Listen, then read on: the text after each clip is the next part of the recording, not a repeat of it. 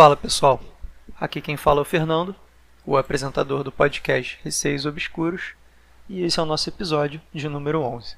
Quem quiser enviar histórias, pode enviar no e-mail receiosobscuros.gmail.com ou por direct no Instagram, arroba receiosobscuros. Eu criei um Twitter também, e caso alguém queira acompanhar por lá, é arroba robscuros. História número 1. A Criatura, parte 3. Essa é a continuação da história A Criatura, parte 2, do episódio número 10, a primeira história. Bom, agora temos aqui o final dessa, dessa história, que foi bem longa, né? Teve três partes. Agora vamos matar aqui a curiosidade e descobrir o que aconteceu no fim aí. 2017, Rio de Janeiro. Abril. Quatro meses passaram desde a nossa viagem a Petrópolis. Eu e minha namorada estávamos levando a nossa vida normalmente dentro do possível. Ela estava na faculdade e eu havia acabado de conseguir um emprego na Barra da Tijuca. Embora estivéssemos bem, sabíamos que os eventos que ocorreram em Petrópolis deixaram sua marca. Não tínhamos como nos encontrar todo dia, sendo assim, nos víamos apenas aos fins de semana. O tempo passou e todas as vezes que estávamos juntos, tentávamos não tocar no assunto sobre o que ocorrera na casa. Mas como uma tormenta que se aproxima, as memórias do que ocorreram naquele dia acabaram por nos revisitar tempestivamente. Certo dia, a visitei depois de uma semana de trabalho. Naturalmente, ela ficou feliz em me ver, mas algo me dizia que ela estava nervosa, inquieta e preocupada. O que foi que houve? Aconteceu alguma coisa? Dá para ver claramente que tem algo te preocupando. Pode se abrir comigo, disse enquanto a abraçava. E com um pesar e certo temor na voz, ela respondeu: Faz mais de uma semana que eu não consigo dormir direito. É como se toda noite alguém me acompanhasse. Estou ficando preocupada. Até os gatos estão ariscos. Eles não chegam mais perto do quarto e volta e meia rosnam por nada. Ao terminar de relatar o que sentia, percebi que deveria confortá-la e dizer que não estava sozinha, mas eu não poderia omitir a verdade. E com pesar eu falei: Imaginei. Meu cachorro começou a agir estranho, e todos lá na casa, volta e meia, relatam sentir algo esquisito como se a casa estivesse, abre aspas, pesada ou algo assim. Fora o fato de que meus pais começaram a brigar com mais frequência. E de sobra perguntei: Você tem sentido um cheiro esquisito? De madeira queimada, ela disse. Não precisei dizer mais nada. Toda vez que sentíamos que algo estava por perto, um odor de madeira queimada pairava no ar. De fato, seja lá o que fosse aquela coisa, ela nos seguiu até aqui. Nos olhamos e ficamos em silêncio por alguns instantes, Sabíamos que precisávamos fazer alguma coisa e não tínhamos ideia do que fazer. No dia seguinte, decidimos que não poderíamos tomar nenhuma decisão precipitada e acabamos optando por sair um pouco. Fomos ao Forte de Copacabana e lá tomamos um café da manhã na confeiteria Colombo. O dia estava reluzente, o clima ameno, estava tudo ótimo por algumas horas, até esquecemos do que estava acontecendo. Depois do café da manhã, andamos pelo forte batemos algumas fotos e decidimos visitar o Museu Militar que fica embaixo dos canhões do forte. Lá embaixo havia todo tipo de maquinário militar. Andamos pelos corredores, em meio a outros visitantes, quando de repente comecei a me sentir tonto. Abre aspas. Será que comi demais? Por que estou me sentindo assim? Não tem motivo para eu me sentir assim, pensei. Foi quando comecei a sentir aquele cheiro. Sim, um odor de madeira queimada surgiu do nada e diante de mim. Ao fim do corredor pude ver um espectro turvo, agachado que aparentava nos encarar. Minha namorada não podia vê-lo, mas ela, assim como eu, sentiu algo estranho e sentiu o odor. Para nossa surpresa, uma moça que andava ao nosso lado comentou com sua amiga: Está sentindo um cheiro de queimado? Realmente, aquilo era muito mais sério do que imaginávamos. Quando voltamos para casa, fiz algo que me arrependo imensamente até hoje, pois não sei o que teria acontecido se minha namorada não estivesse por lá. Eu havia levado comigo uma foto da casa e decidi ver o que eu seria capaz de fazer com aquilo para tentar amenizar a situação. Para aqueles que não sabem, tentar contactar espíritos sozinho é uma péssima ideia, pois a não ser que você seja um sensitivo muito experiente, você não será capaz de filtrar o que irá entrar em contato com você. É igual pular em águas perigosas. Ao mergulhar, você pode não encontrar nada ou pode dar o azar de dar de cara com meia dúzia de tubarões. PS, não sugiro que façam isso jamais, mas se quiserem fazer, façam em grupo e por sua própria conta e risco. Seguindo. Coloquei a foto no centro do quarto, ao lado do que dormíamos, apaguei as luzes, acendi dois incensos de sândalo e busquei fazer uma prece pessoal. Para os que perguntam, não sigo nenhuma religião específica. Você mesmo disse para não se precipitar e ao mesmo tempo você se precipitou, como você mesmo disse, pulando em águas perigosas, né? Então, assim, realmente foi um erro. Alguns minutos se passaram e consegui sentir o quarto ser inundado por uma onda de energia densa, seguida pelo odor característico. Elevei meu pensamento o máximo que pude e senti que algo andava ao meu redor, como se me cercasse, e então falei: Peço que vá embora.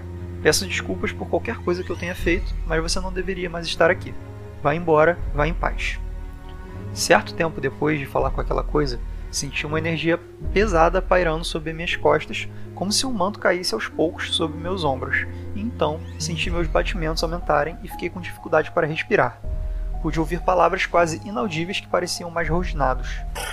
Aos poucos fui perdendo sentidos, como se fosse desmaiar. Para minha sorte, minha namorada abriu a porta e naquele mesmo instante logo entendeu o que estava acontecendo. Sem pensar duas vezes, me puxou para fora do quarto acendeu as luzes e em seguida me colocou embaixo do chuveiro com água fria. Passaram-se uma ou duas horas e consegui me estabilizar. Quando voltei ao normal, percebi que ela estava furiosa. Como você faz uma coisa dessas, seu responsável? Não é porque você pode ouvir e ver essas coisas que você sabe lidar com elas, gritou. Eu não discuti, ela estava coberta de razão. Nos abraçamos e tentamos relaxar um pouco.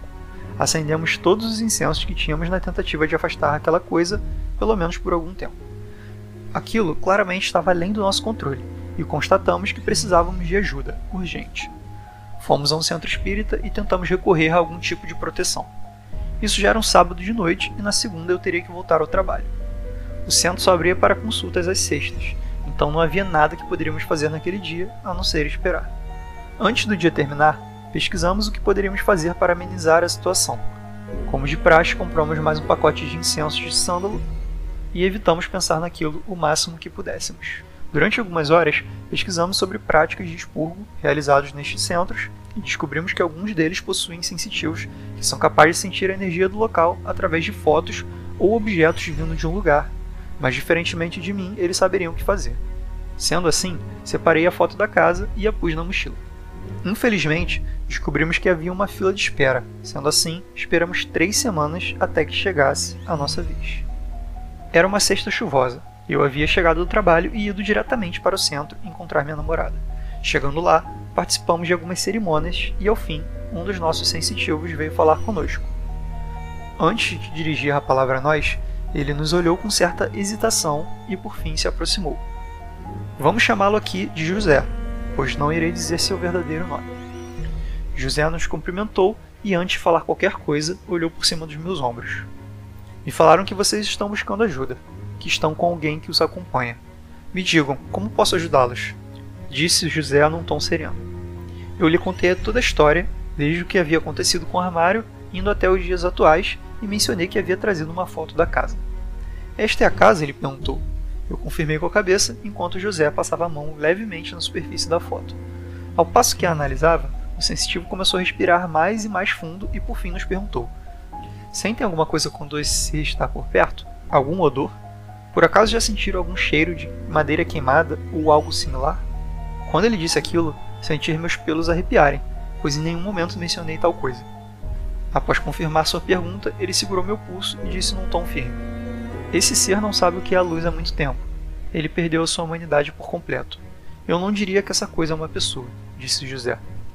E lamento, mas eu não sou indicado para lidar com algo desse nível.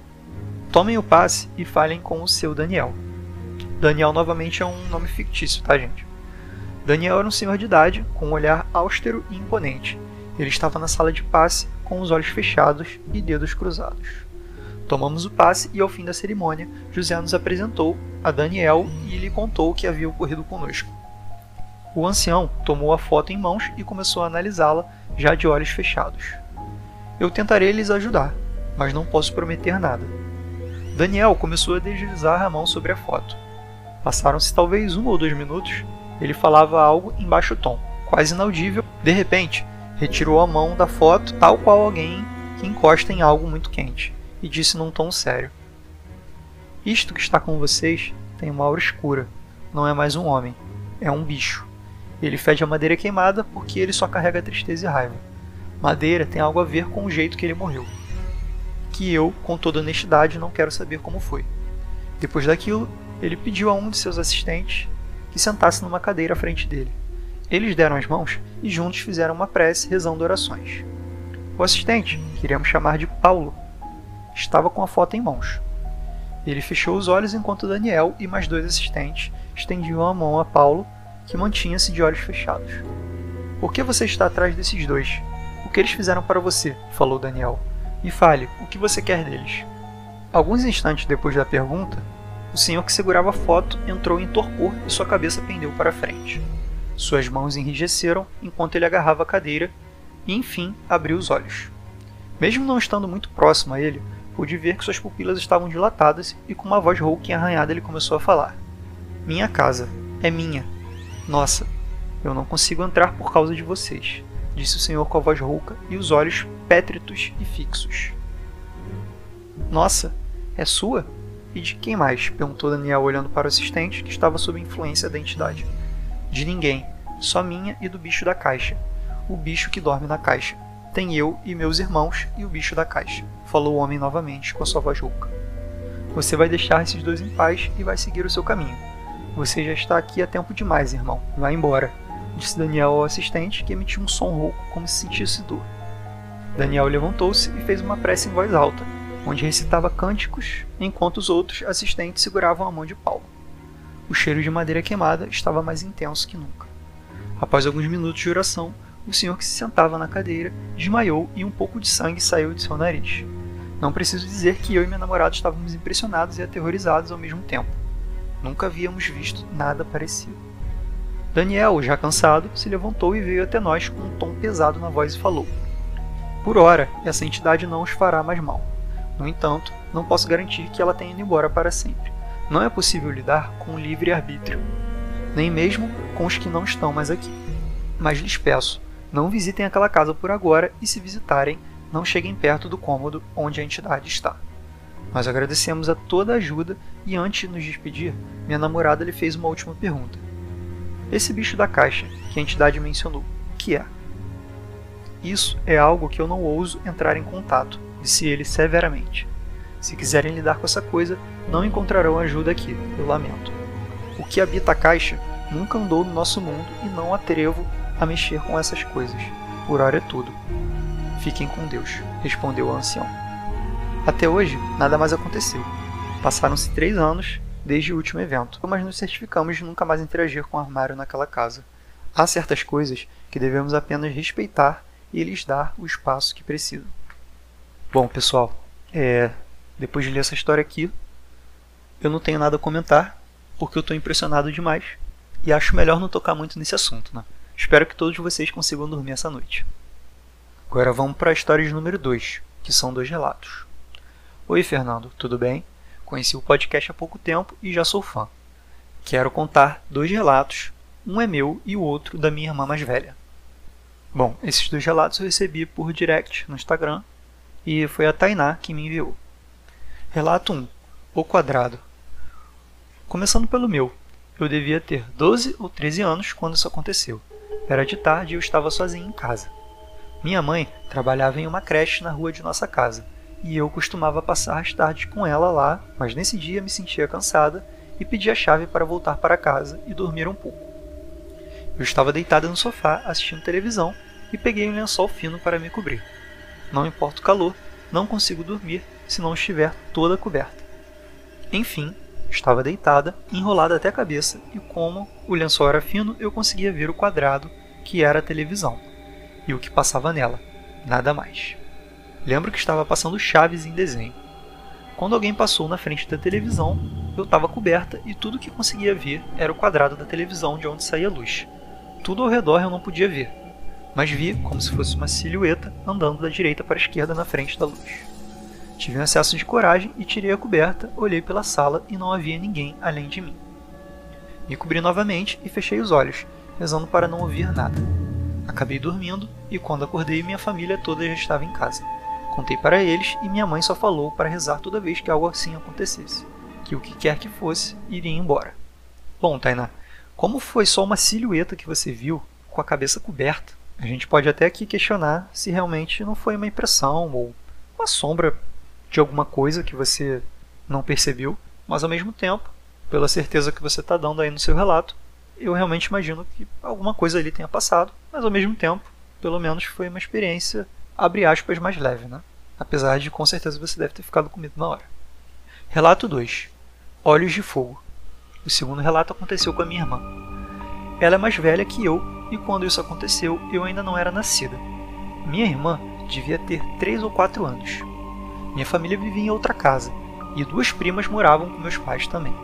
No quarto das crianças, minha irmã dormia em uma cama com os pés virados para a porta.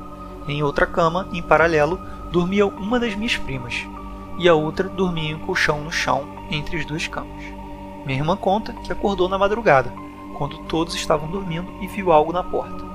De acordo com a descrição dela, era um menino preto com unhas grandes e olhos de fogo, muito feio.